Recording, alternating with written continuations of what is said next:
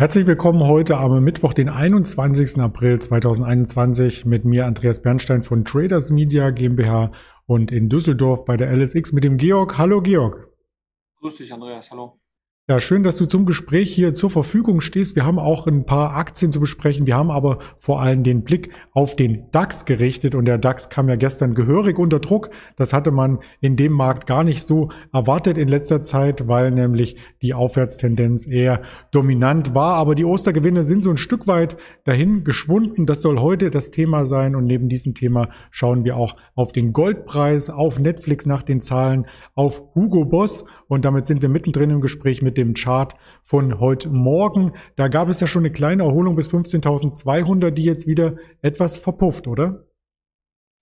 Ja, ist jetzt, sage ich mal, im Zuge der letzten Volatilität und auch, sage ich mal, äh, des letzten Laufs, den der DAX über die letzten drei, vier Wochen gesehen hat, natürlich jetzt irgendwo auch eine normale Bewegung.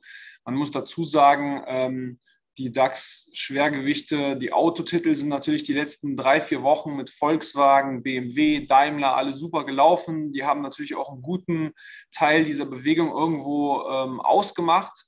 Und ähm, jetzt haben halt eben gestern die Autos ähm, ja zwischen 4 und 5 Prozent die Einzelwerte eben abgegeben. Da gab es auch gestern äh, morgen eine News von Business Insider, dass wohl die Europäische Kartellbehörde äh, die europäischen Autobauer zu einer Kartellstrafe in Milliardenhöhe verurteilt. Ähm, BMW soll es irgendwie mit einem mittleren oder ja, irgendwas 300 Millionen oder sowas ähm, betreffen. Also äh, da war dann auch irgendwie so, sage ich mal, nach so einer Rallye, nachdem die Autos richtig geil gelaufen sind, nachdem China wieder richtig angezogen ist und dann ist der Markt gestern etwas unter Druck gekommen, dann waren die auch schon oben und dann kam noch die News das kommt halt alles drauf. Das muss man natürlich auch in diesem Zuge dann so sehen. Ähm, genau, also da würde ich sozusagen vielleicht die Dramatik von gestern etwas relativieren. Ähm, ich weiß nicht, ob das vielleicht sich jetzt auch wieder dann stabilisiert und wir nächste Woche wieder bei 15,5 stehen. Ähm, wir standen ja jetzt auch die Wochen davor ähm, bei 15,2, 15,150 und jetzt ist es dann letzte Woche mal richtig hochgelaufen. Dann hat sich das da kurz gehalten. Also das ist ja immer relativ normal. Ich sehe das jetzt nicht so dramatisch. Aber politische Hintergründe hatte das deiner Ansicht nach nicht, weil das kam gestern ziemlich zeitgleich mit dem Abfall ähm, der Wahlprognosen für CDU, CSU ist genauso stark auch der DAX gefallen. Ich glaube, die Wahlprognosen der CDU, CSU haben auf die äh, weltweiten Märkte äh, weit weniger Einfluss als äh, andere Geschehnisse. Das ist meine persönliche Meinung jetzt aber. Okay. Gut, dass wir das auch nochmal äh, festgehalten haben. Es sah wirklich im, im Chartbild, wenn man so einen Chart für solche ähm, Dinge hier auch mal überstülpen möchte, nämlich verdammt so aus. Auf der anderen Seite, wenn die Aktien fallen, dann steigt oft der Goldpreis. Wir hatten mit Daniel Saurens darüber gesprochen, ob der Goldpreis vor einem Comeback steht. Und just danach ist er auch wieder angezogen, aktuell in der Nähe der 1800 US-Dollar Marke. Was hat denn das für Hintergründe? Ja, das muss man auch mal relativ sehen. Also wenn du den jetzt in Euro äh, einblenden würdest, den Chart, dann würde der auch hochgehen, aber nicht so extrem. Und jetzt ist der Dollar ja wieder auch ein bisschen, äh, bisschen schwächer geworden. Äh, wenn der Dollar schwächer wird, dann Gold wird halt in Dollar gehandelt, dann zieht halt eben auch der Goldpreis an, weil er dann für Ausländer oder für, für jemanden, der die, den Dollar nicht als Heimatwährung hat, eben stärker wird. Äh, der Goldpreis wird äh, billiger ähm, gibt es halt ein bisschen mehr Nachfrage. Das hat dann wiederum den Hintergrund, dass die US-Zinsen, die Zehnjährigen, die stehen jetzt bei 1,57 Prozent. Ähm, die waren ja jetzt mal kurzfristig vor zwei, drei Wochen bis auf 1,8 hoch. Da war ja sozusagen so ein bisschen diese Inflationspanik drin, dass die Zinsen dann ja auch wieder anziehen mit höheren Inflationserwartungen. Das hat durch den Goldpreis gedrückt. Jetzt geht es halt sozusagen so ein bisschen in die andere Richtung. Jetzt geht der Goldpreis wieder hoch. Ob das jetzt was über den Trend der nächsten fünf Monate aussagt, weiß ich nicht. Ich sagte ja, wenn die Zinsen im Sommer bei 2% stehen, steht der Goldpreis auf jeden Fall niedriger. Ähm, ja, also von dem her, ähm, ja, ist halt so ein bisschen so eine Gegenbewegung, die jetzt dann eben mit den anderen Faktoren Dollar und äh, Zinsen sozusagen ja eben gegeneinander immer läuft. Und dann kommt ja auch morgen noch die EZB-Sitzung, also vielleicht könnte da der Euro-US-Dollar noch ein bisschen durcheinandergewirbelt werden. Werden wir dann sehen. Ob das dann so eine große Auswirkung hat, äh, weiß ich jetzt nicht. Ähm, man wartet zwar immer jede, jeden Monat drauf, aber äh, ich glaube, da gibt die FED mehr den Ton an als umgekehrt. Ja, Dann warten wir danach nochmal auf die FED. Heute kommt auch die Bank of Canada übrigens und die wird dann wahrscheinlich noch weniger Ton angeben, um es mal so auszudrücken wie du, als eben die EZB morgen. Ja, Fantasie gibt es auch in Einzelwerten. Da haben wir heute beobachtet, dass die Hugo Boss stark angezogen sind. Gab es dazu auch eine Meldung?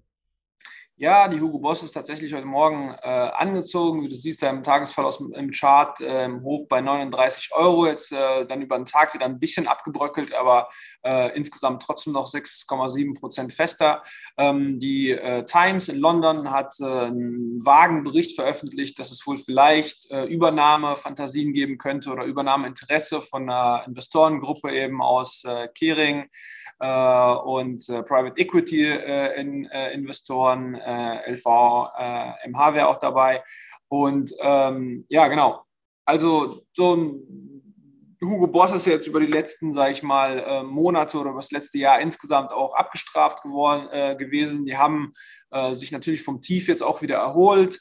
Ähm, die Corona-Krise hat die vielleicht auch ein bisschen im Besonderen getroffen. Die hatten vorher schon Probleme und dann kam dann mal die Corona-Krise. Die machen natürlich auch Anzüge, alle sind im Homeoffice, ist dann vielleicht nicht so gefragt, auch wenn das nicht ihr Hauptumsatztreiber ist ähm, aber eben doch ein großer Teil. Und dafür stehen die auch so ein bisschen. Ähm, genau, und die haben natürlich auch irgendwo dieses, dieses digitale Geschäft verschlafen. Das hat auf der anderen Seite in der Corona-Krise dazu geführt, dass das wieder beschleunigt worden ist. Da gab es dann so ein bisschen so eine Trendwende. Und die sind, sage ich mal, als Luxusartikelhersteller im Gegensatz zu Kering und den anderen sind die jetzt zum Beispiel nicht so gelaufen. Ne? Also die haben sich natürlich erholt, aber äh, die anderen Firmen sind da quasi schon fast Corona-Gewinner. Irgendwie alle haben online eingekauft und dachten sich, ja, wenn ich jetzt nicht irgendwie schön essen gehen kann, dann kaufe ich mir eine geile Tasche. Ähm, und die halt eben nicht. Und die sind sozusagen so gesehen, ja, vielleicht ähm, irgendwo unterbewertet in dem Bereich, wenn man das so relativ sieht. sieht ähm, ähm, und da kommen dann halt eben auch so, so Übernahmefantasien irgendwie vielleicht her. Äh, ob sich das jetzt bestätigt, Hugo Boss sollte das nicht kommentieren. Ähm, das ist halt so ein bisschen so, äh, sage ich mal, der Hintergrund. Ja, das klingt auf alle Fälle spannend und ist auch mal ein Wert aus Deutschland, der stark ansteigt. Wir hatten ja gestern die Zoo Plus, die auch stark angestiegen ist. Also es gibt immer mal wieder auch gegen den Gesamtmarkt äh, Werte, die am Aktienmarkt gefragt sind und die porträtieren wir hier entsprechend. Aber auch die großen Werte, vor allem aus Amerika, gestern nachbörslich noch einmal die Zahlen von Netflix unter die Lupe genommen. Die haben enttäuscht, weil vielleicht ähm, jetzt doch nach Ende des Lockdowns andere Sachen im Fokus stehen und nicht das äh, Fernsehschauen. Ja, so ist es. Netflix hat für Q1 Zahlen äh, veröffentlicht gestern und dann eben auch einen Ausblick auf Q2 gegeben. Zahlen für Q1 waren jetzt äh, etwas enttäuschend. Die haben irgendwie, ähm, also es wurde damit gerechnet, dass äh, 6,3 Millionen äh, neue äh, Abonnenten dazukommen. Von Netflix selber wurde, glaube ich, eine Prognose von 6 Millionen angegeben und es waren dann tatsächlich nur 4 Millionen in Q1.